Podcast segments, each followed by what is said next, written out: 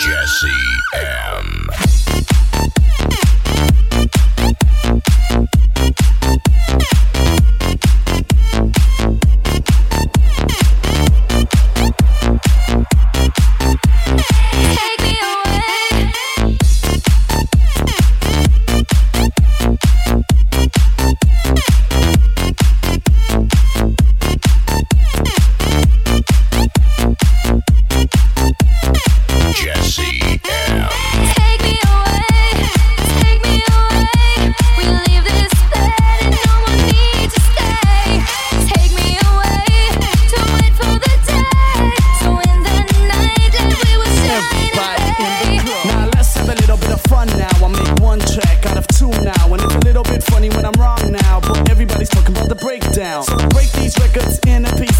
mix them together just how I need them. Play